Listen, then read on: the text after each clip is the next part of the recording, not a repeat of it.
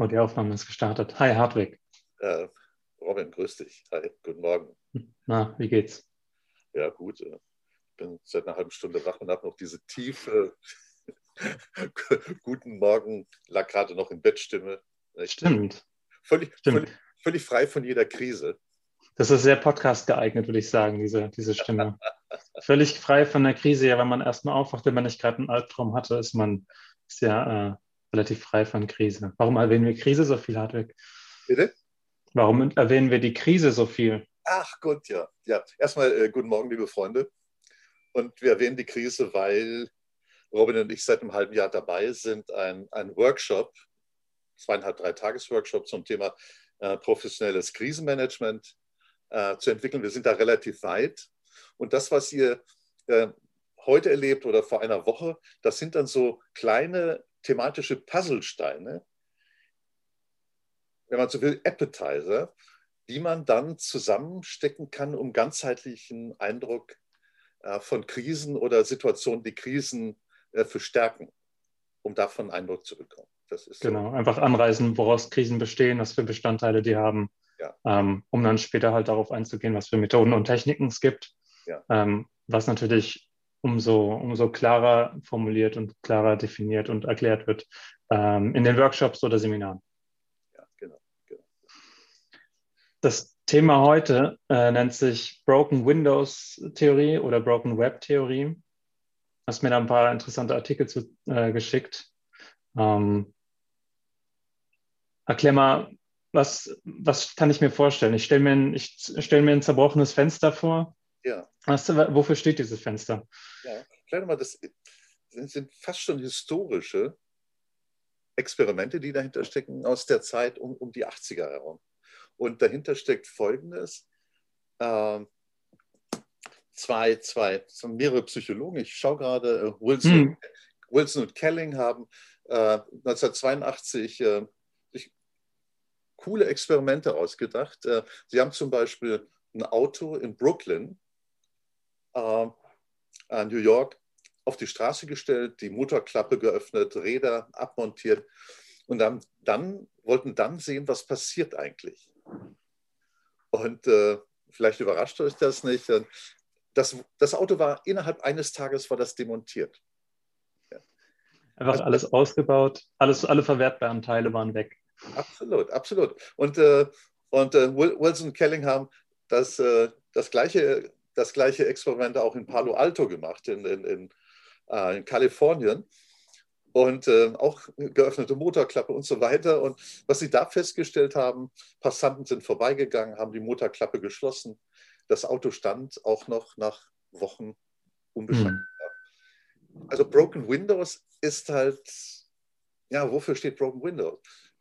Broken Windows steht für das steht für den Zustand in, der, in, einer, in einer Gegend, in der sich die Gegend befindet, wenn äh, zerbrochene Fensterscheiben einfach zerbrochene Fensterscheiben bleiben, sich niemand drum kümmert. Ja. Ähm, das ist so eine Art Signal.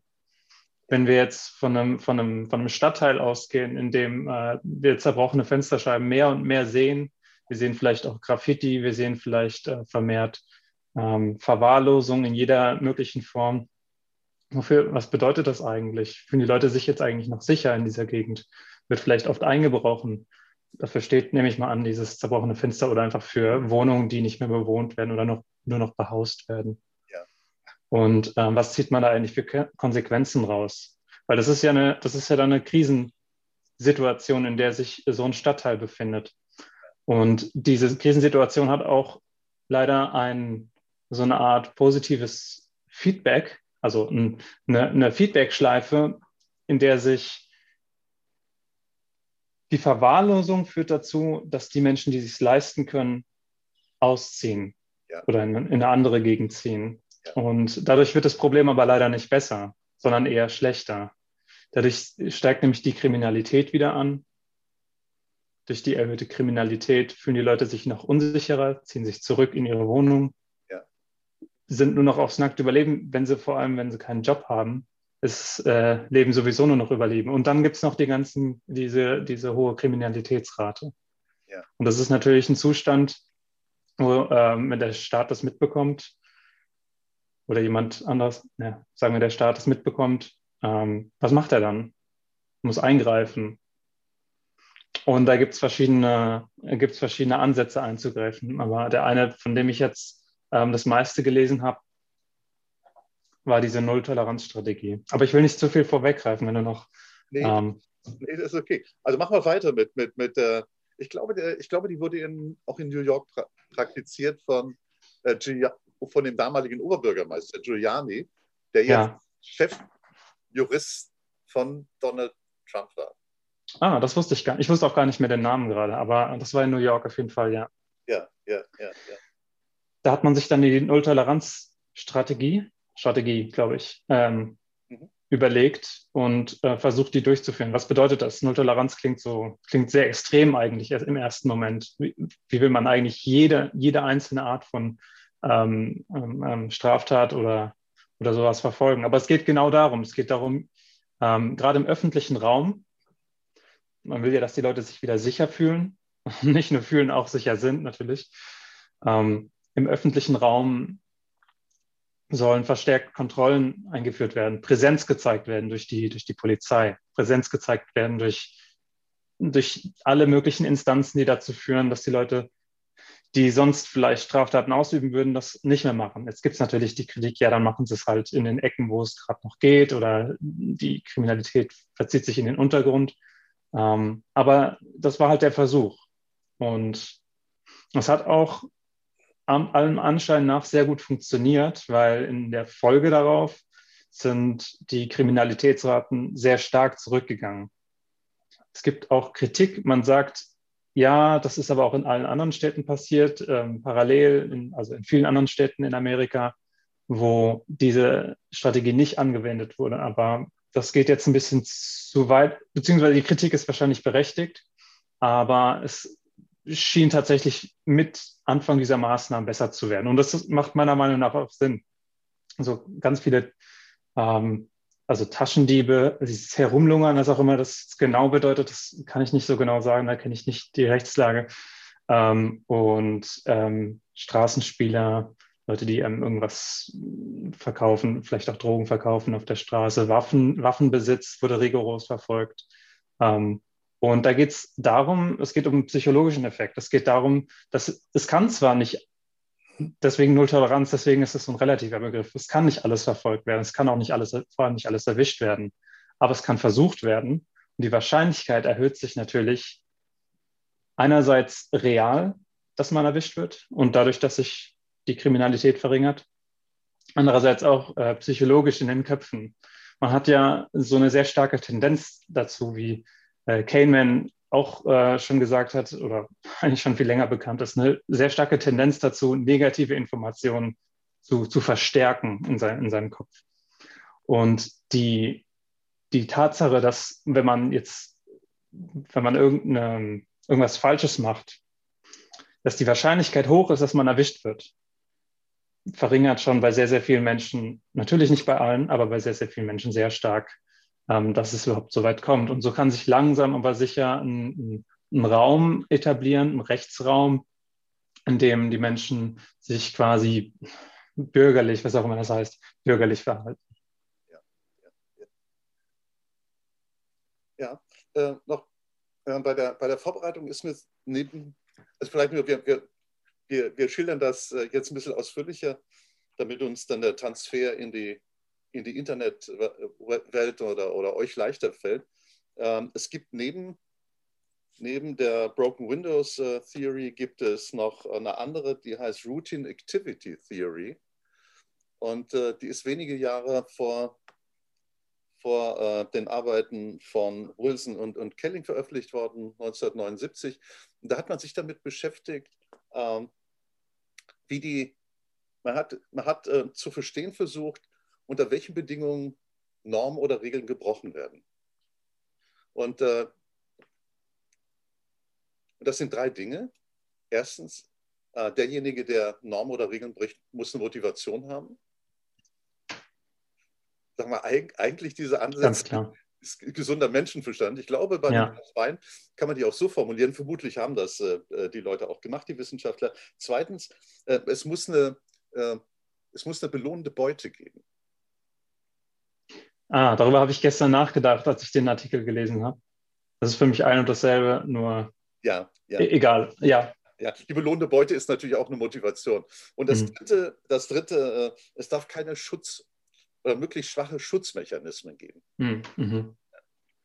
Das heißt, das heißt, alleine die, die Ankündigung von Strafen verhindert, verhindert nicht diesen Broken Windows äh, Re Regelkreis.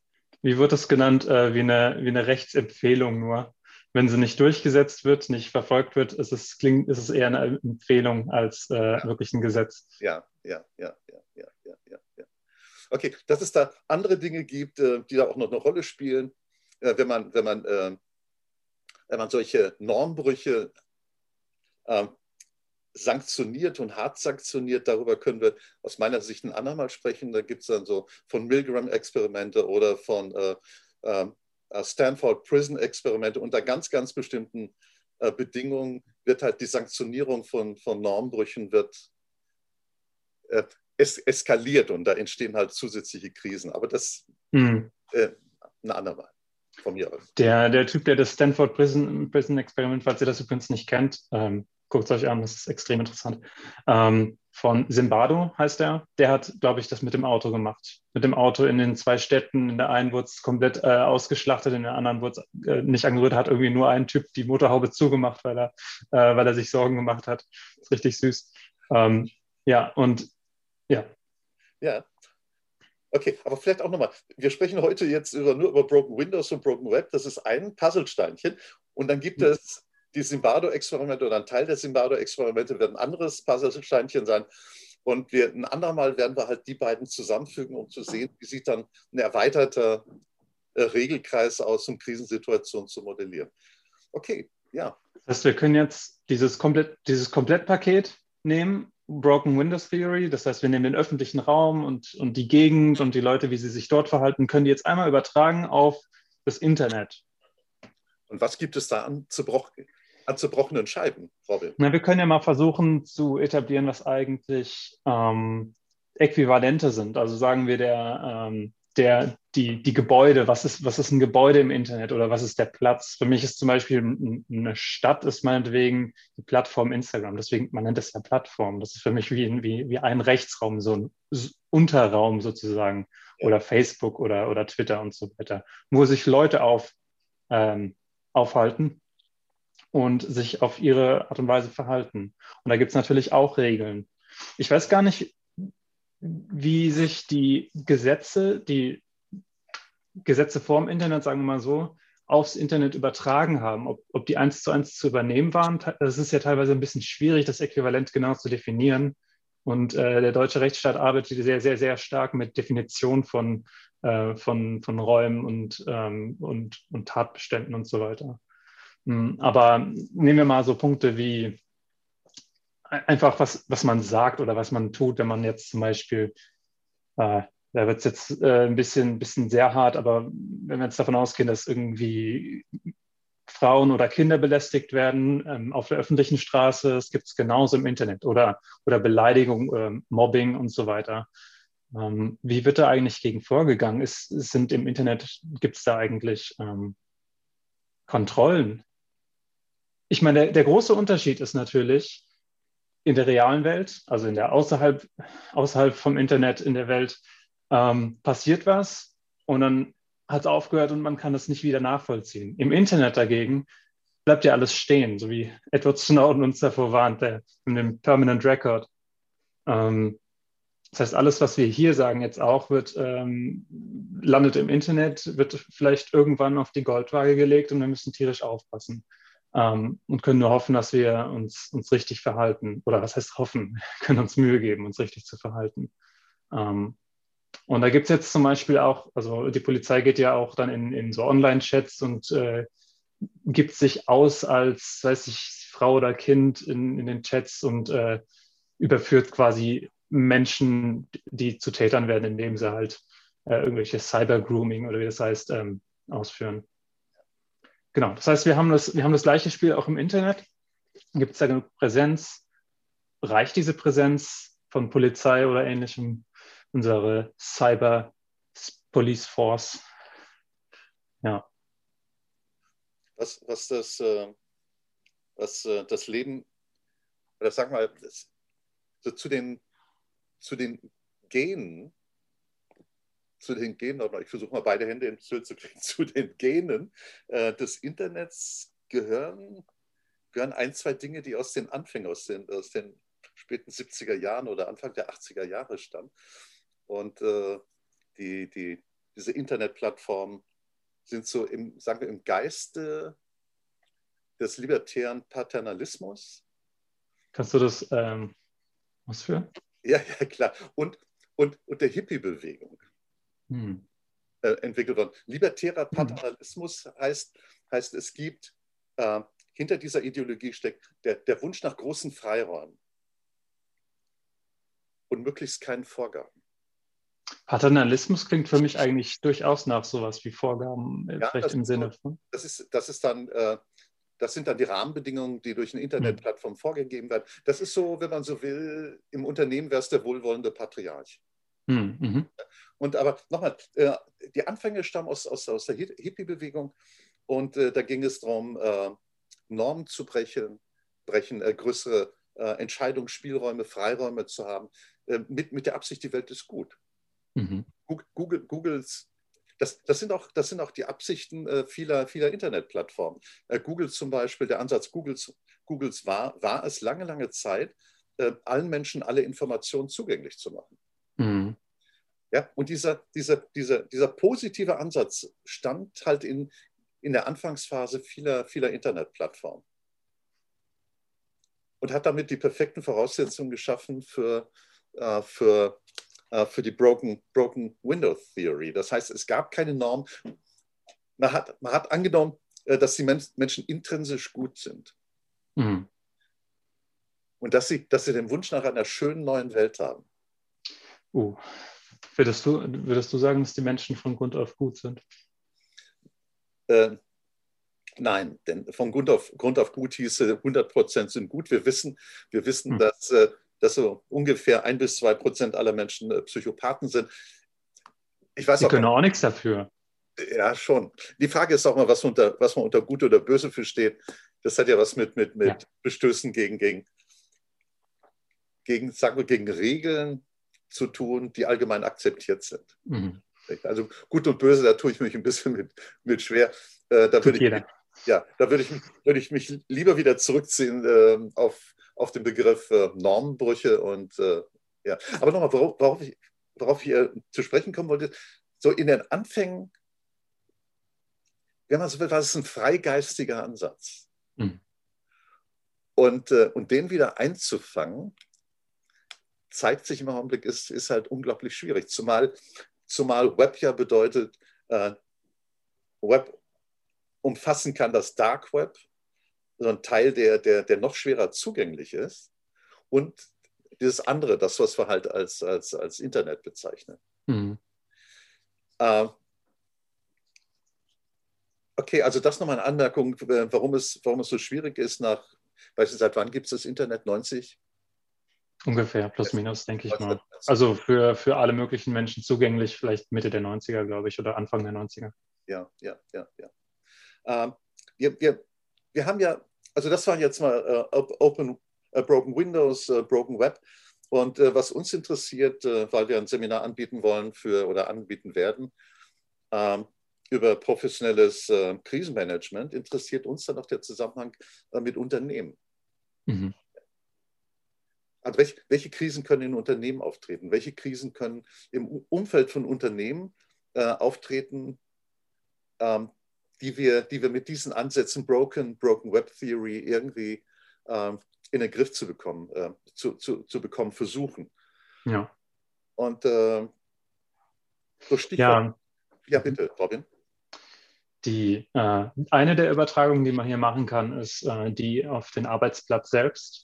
Wir können sagen, der Arbeitsplatz oder der, der, die, das Büro oder so ist auch so eine Art Rechtsraum. Ist ja im Prinzip so. du darfst manche Sachen machen, manche machen, Sachen darfst du nicht machen, du sollst manche Sachen machen. Du bist ja nicht nur ein guter Bürger, indem du dich, äh, indem du höflich bist und nichts klaust, sondern auch indem du deine Arbeit äh, ausführst und alles, was dazu, das, was dazu führt, dass du deine Arbeit nicht ausführen kannst, nicht gut ausführen kannst oder gar nicht ähm, oder andere davon abhältst, ist natürlich äh, eine Art Regelverstoß oder Normverstoß, je nachdem, wie es festgehalten ist.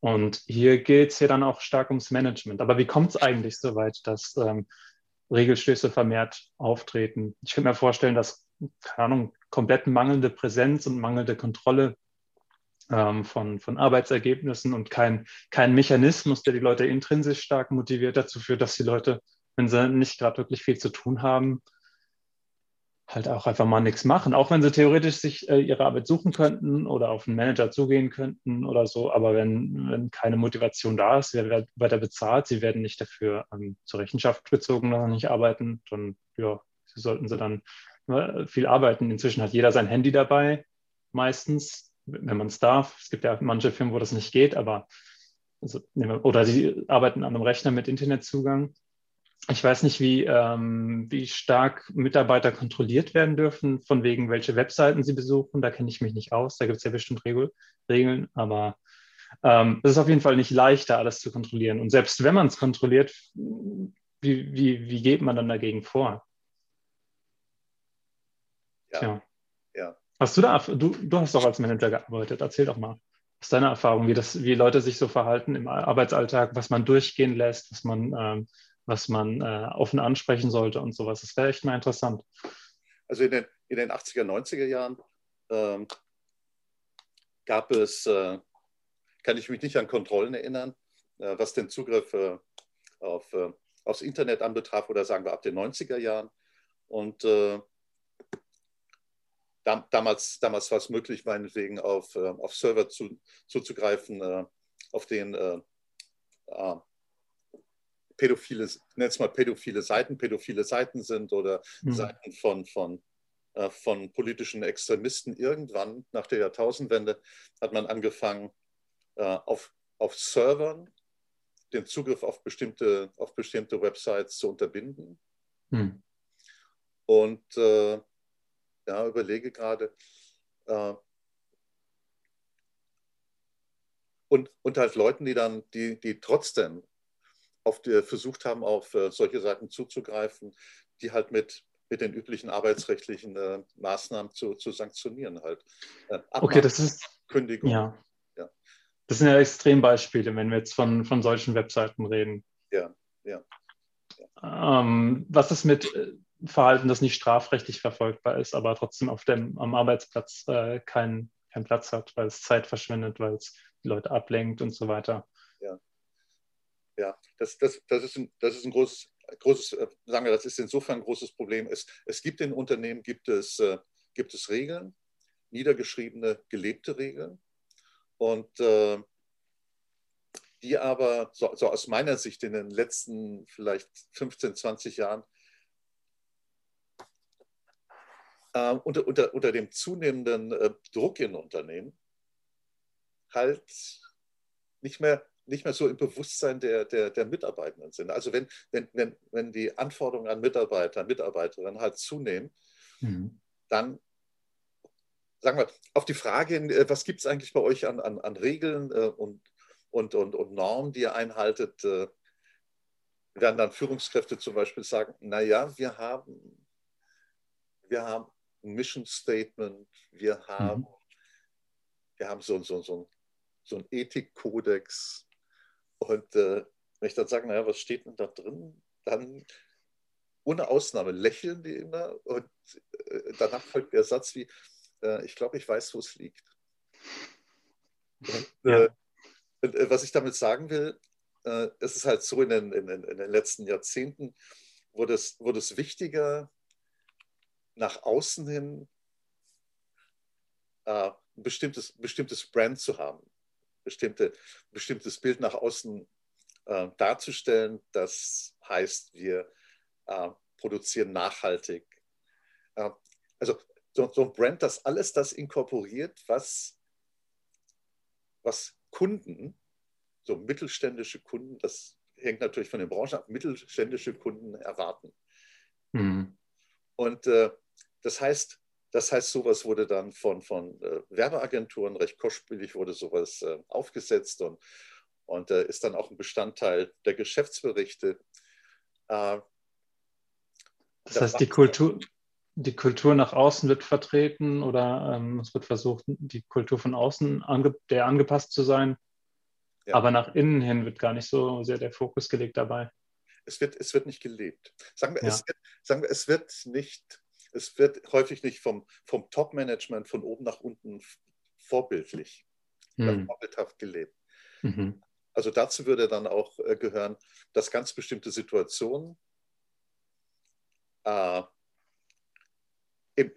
emotional in der, in der Kommunikation transportiert werden, ähm, wie, wie, wie, wie man es auch immer macht. Mhm. Das, können, das können kleine, kleine Clips sein und Beispiele, äh, die keinen belehrenden Charakter haben. Also so, so dass, hm. dass spielerisch Botschaften transportiert werden, was, was, äh, was die gewünschte Norm oder die gewünschte Regel ist. Ja.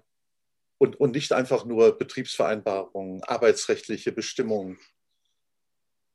Das ist ja so ein Thema, es müsste sich eigentlich äh, in der, in der Mitarbeiterbetriebs-DNA irgendwie, es müsste so im, im Grundtenor vom, vom Unternehmen schon, schon vorhanden sein, damit die Leute, sobald sie die Firma betreten, quasi automatisch in den Modus kommen, so habe ich mich hier zu verhalten, so will ich mich auch verhalten, weil es ist für mich gut und für die Firma und ähm, ich bin auf die Art und Weise auch sicher, relativ sicher mit meinem Arbeitsplatz und so. Das sollte ja eine Win-Win-Strategie sein und nicht einfach nur Top-Down-Regeln, ähm, um die Mitarbeiter zu terrorisieren.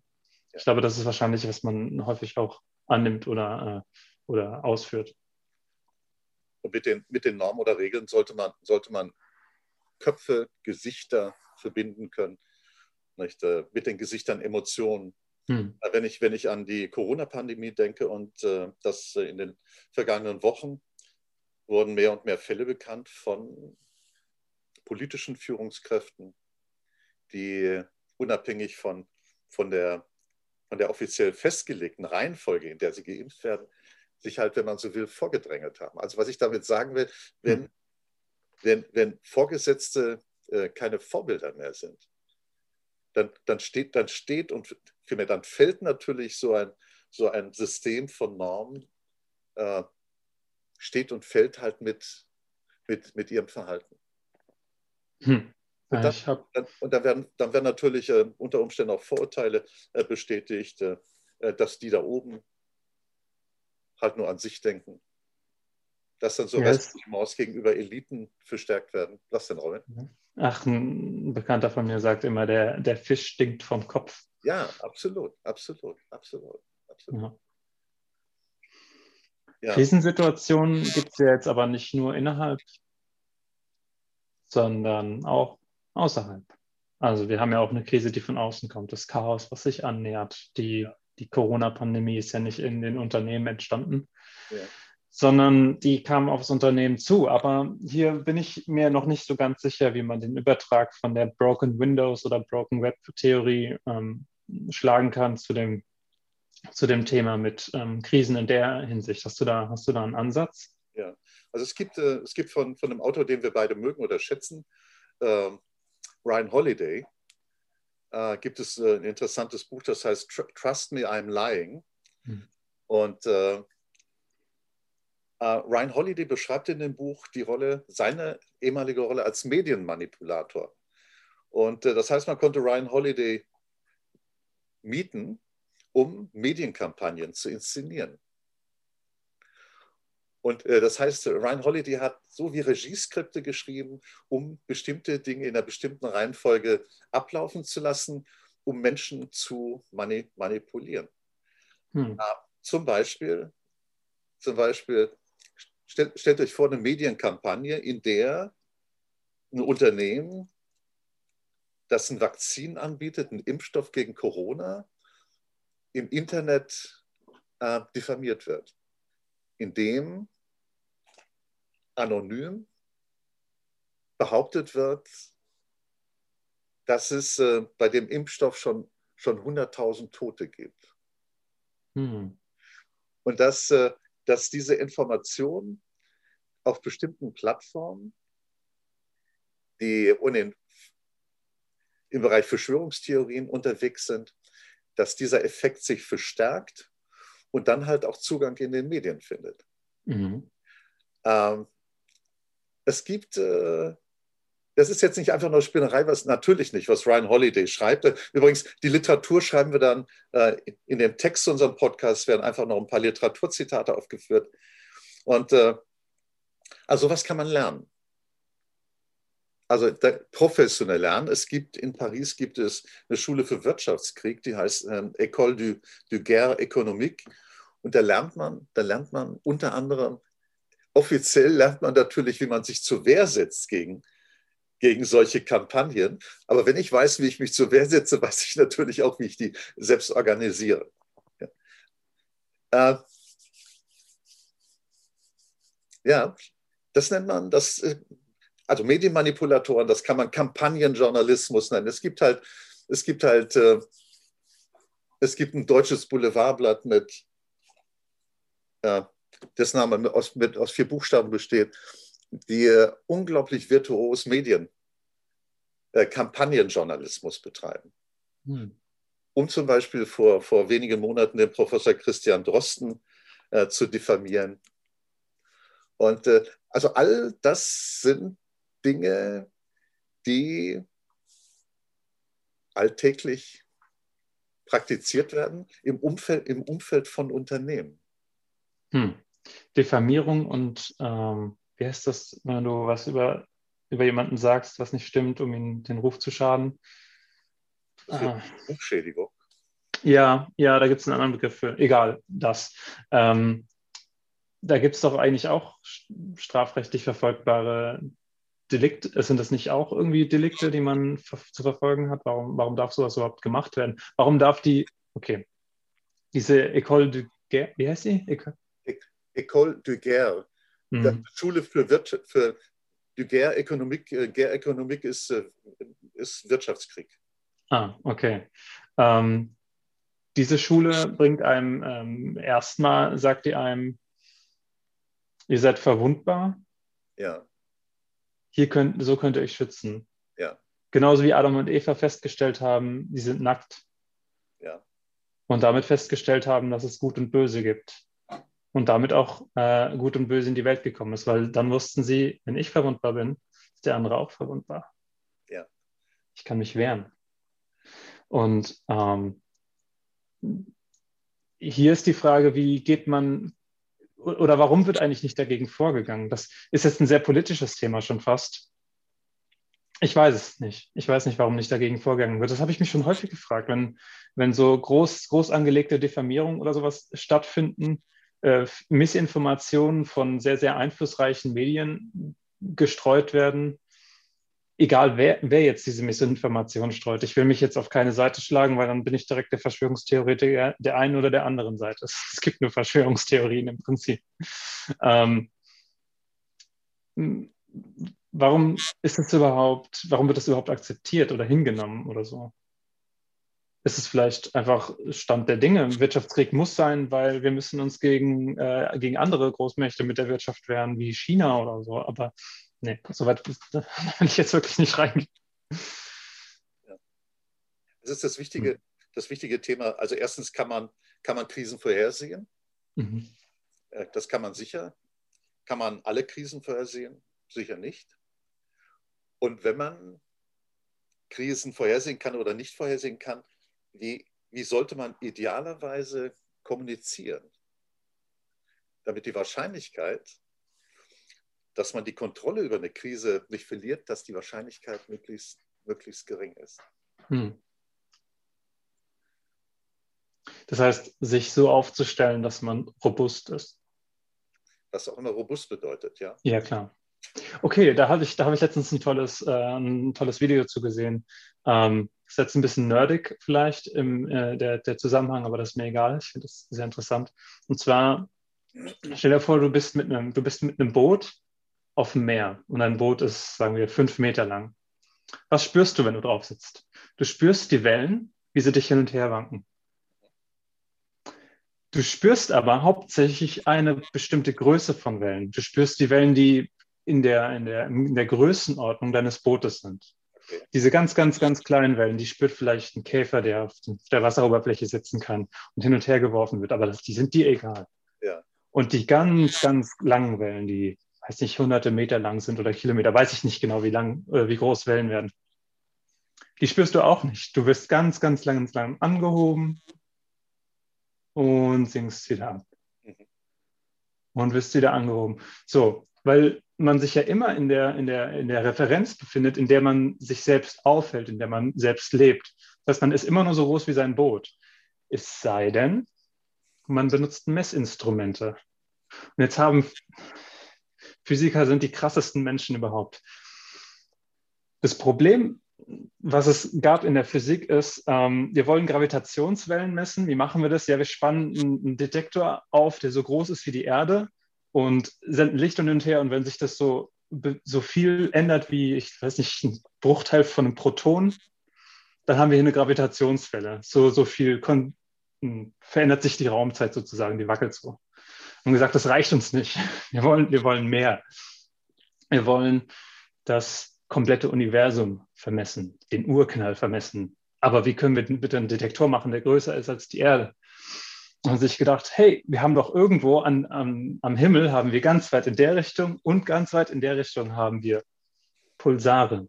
Das sind äh, Neutronensterne, die sich äh, in verschiedenen Geschwindigkeiten drehen und die sind genau wie eine Atomuhr. Die drehen sich immer mit derselben Geschwindigkeit. Es sei denn natürlich, auf dem Weg zwischen dir und dem Pulsar wird der Raum kürzer oder länger.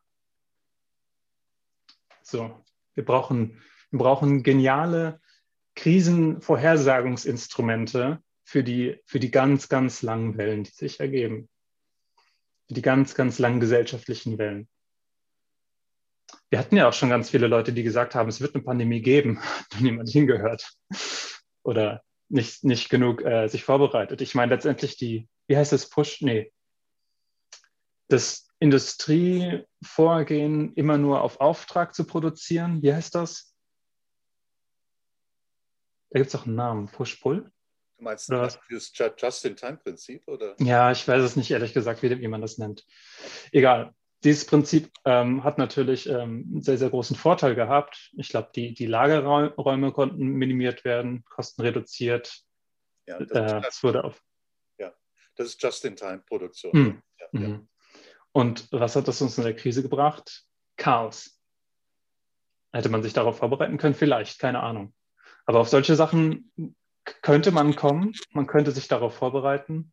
Ist nur die Frage, kann man vielleicht vorausberechnen, kann man vielleicht vorausberechnen, was die, die potenziellen Kosten und die Wahrscheinlichkeit für sowas ist. Sagen wir, es gibt eine 0,1 Prozent Wahrscheinlichkeit für eine nächste Krise in den nächsten zehn Jahren und äh, die wird plus minus irgendeine Standard, Standardabweichung, Ahnung, das Unternehmen 100 Millionen kosten oder 10 Millionen, ganz egal. Was würde es sich also im, im Durchschnitt rechnen, äh, an Geld reinzustecken, um zu verhindern, dass man bei der nächsten Krise abgemeldet wird, weil man versagt hat, weil man der nicht standhalten konnte, weil man nicht genug vorbereitet war.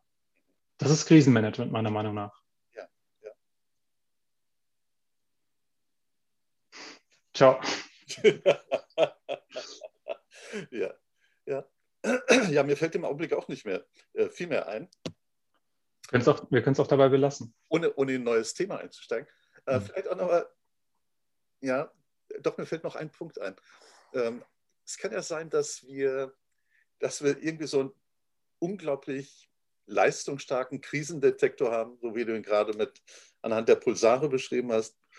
Und dann kommt irgendeine Information raus, die etwas sagt über eine krisenhafte Situation und äh, über eine bestimmte Entwicklung, zum Beispiel von Inzidenzen in der äh, Corona-Pandemie.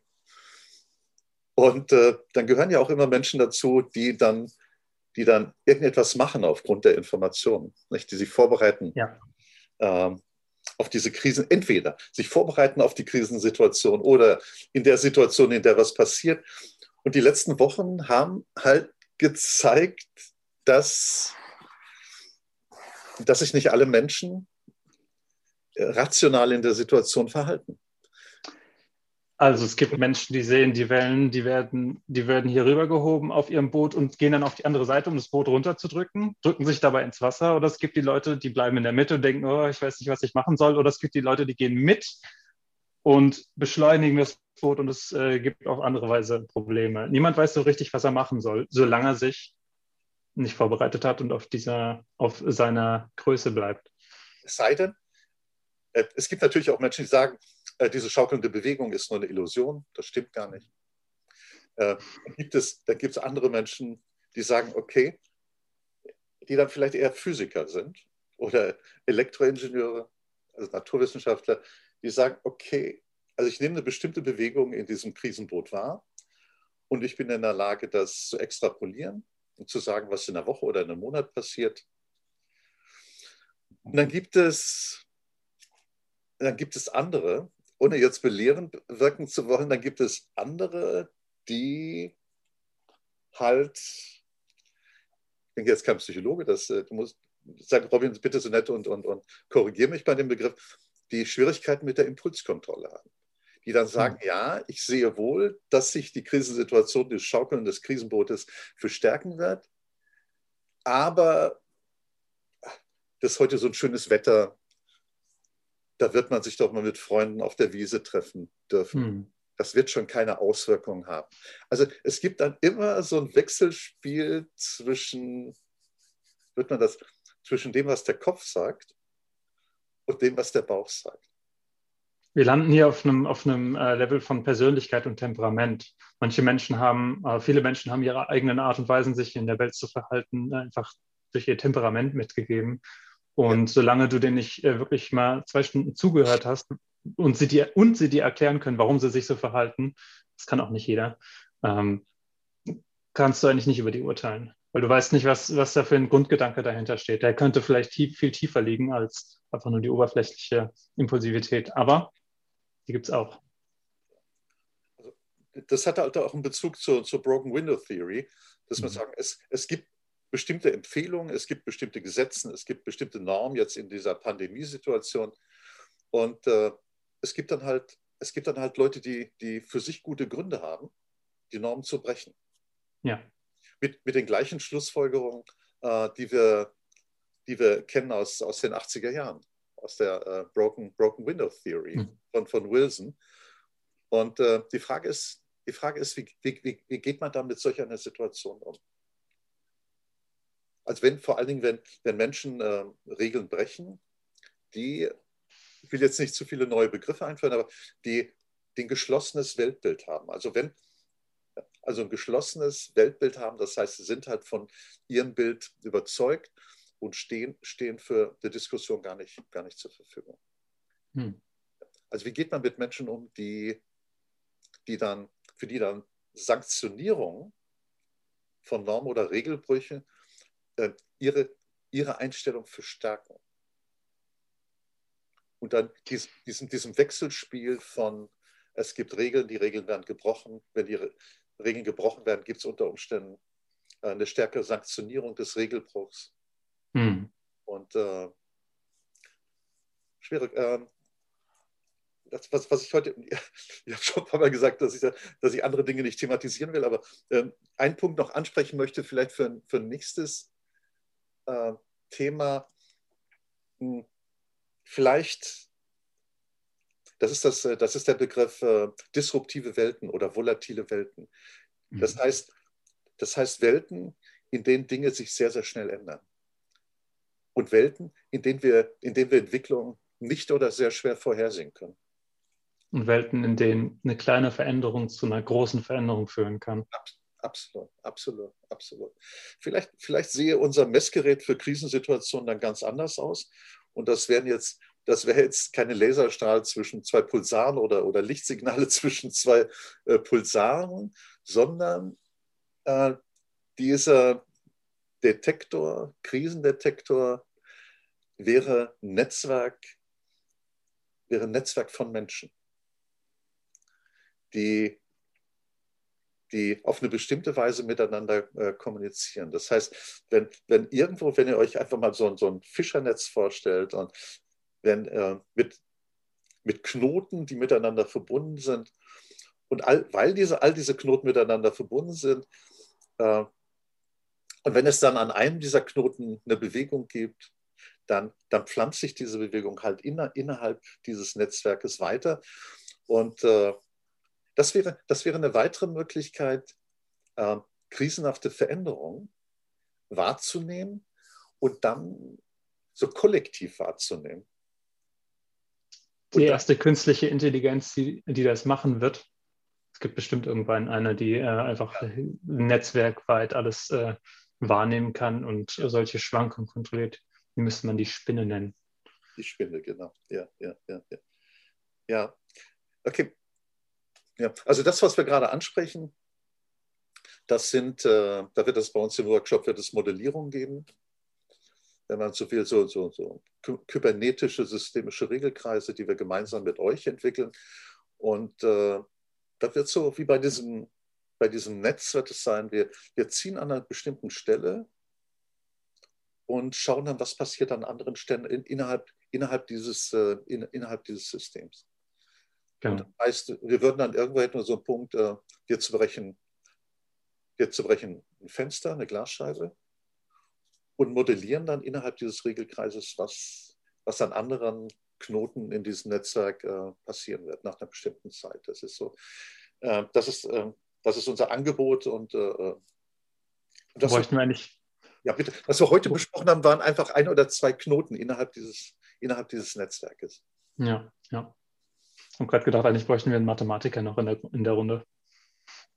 Weil Chaos-Theorie und Berechnung. Aber wir können die Methoden auf jeden Fall anbieten.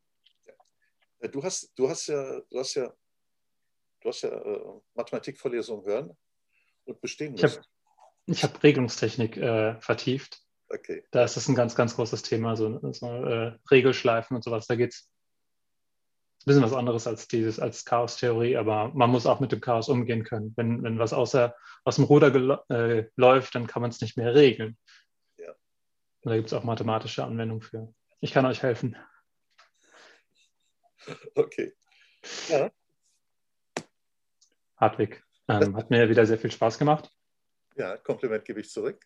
Hm. Wow, wir sind fast eine Stunde unterwegs. Ist doch super. Ja. Und ich dachte zu Beginn, okay, das wird heute ein ganz, ganz kurzer Podcast. Bisschen Broken Windows, ein bisschen Broken Web. Ja. Aber. Vielleicht, vielleicht noch eines. Wie, wie muss eigentlich, wie, wie, wie müsste eigentlich aus deiner Sicht, Robin, jemand in so einer Broken, Broken Windows-Welt äh, sich verhalten, um um mit Krisen professionell umzugehen. was, müsste man, was müsstest du machen? Stell dir vor, du kommst in eine Firma rein und äh, das ist so eine Broken Windows Firma und äh, du stellst da fest, was passiert oder was die Ursachen sind. Was wären so vielleicht so ein oder zwei Eigenschaften aus deiner Sicht, die dir helfen würden, zu überleben? Ich würde sagen, das hängt von einem von deiner Persönlichkeit ab. Wenn du zu neurotisch bist, wirst du dann nicht überleben. Dann geh lieber aus der Firma raus und geh woanders hin, wo, wo die Firma bereits funktioniert. Wenn du Lust hast, äh, den, den Namen zu machen, mutig zu sein, ähm, es voranzubringen, wenn du gewissenhaft bist, wenn du offen bist, wenn du deine Ideen vortragen kannst und gut kommunizieren kannst, dann kannst du auch was in der Firma verändern. Wenn du ähm, ein Feigling bist, bleibst du in der Firma, aber änderst nichts. Ja, Ändern, nicht ändern oder gehen. Was bleibt noch übrig? Ja, ja, ja, ja. ja. Also es gibt kein richtig oder falsch dabei. Es hängt davon ab, was man äh, von den persönlichen Lebensumständen, würde ich sagen. Wenn man, wenn man das Geld dringend braucht, dann geh in die Firma, leiste deine Arbeit, versuch das Beste draus zu machen. Wenn es dir darum geht, ähm, dein, dein Ideal durchzusetzen, ähm, dann go for it. Also gerne. Und wenn es dir darum geht, ähm, möglichst unbeschwert zu arbeiten oder wenn dich die diese Art von Probleme nicht so sehr interessieren, sondern du an einem anderen Problem arbeiten willst, an einem technischen Problem oder an einem was auch immer, dann verlass die Firma. Mhm. Mhm. Okay, ja, ja. Wort zum Samstag. Ja, ja äh, mein Ja, Ja, Ja bedeutet, äh, ja, ich sehe es wie du. Ah, okay, schön. It, it, es hängt halt davon ab, ist die Antwort. Ne? Ja, was genau. du gesagt hast. Also was man, was man erreichen möchte. Mhm. Okay, Robin, dein Schlusswort? Das war mein Schlusswort. Okay. Ähm, Achso, mein Schlusswort. Falls ihr Fragen habt, Anmerkungen, habe ich noch nie mit, äh, mit Kamera gemacht. Fragen oder Anmerkungen oder falls ihr ähm, generell mich kontaktieren wollt oder den Hartweg, ihr könnt mir schreiben auf info at comeon.de. Ja, oder ihr lasst, hinterlasst einen Kommentar unter dem Video oder ähm, unter Soundcloud oder wo auch Soundcloud, wo auch immer ihr das ähm, jetzt hört oder seht. Übrigens, äh, ihr, könnt, ihr könnt uns auch Themen vorschlagen. Also wenn, wenn ihr hm. wenn ihr ein bestimmtes Thema im Zusammenhang mit Krise für, für spannend äh, befindet, dann äh, ja. irgendwo. Bitte an Robin schreiben. Ja. Okay. Dann, Hartwig, hat mich sehr gefreut. Ich wünsche dir ein wunderschönes Wochenende. Ja, soll ja sehr Zuhörern auch. Ne? Ja. Oh ja, ja, ich gehe auch gleich äh, bei 14 Grad laufen. Das wird okay. besser als sonst. Bei minus 8 war es nicht so schön. Da ist also. mir die Nase innen eingefroren. Also macht's gut. Ciao. Macht's gut. Ciao, ciao.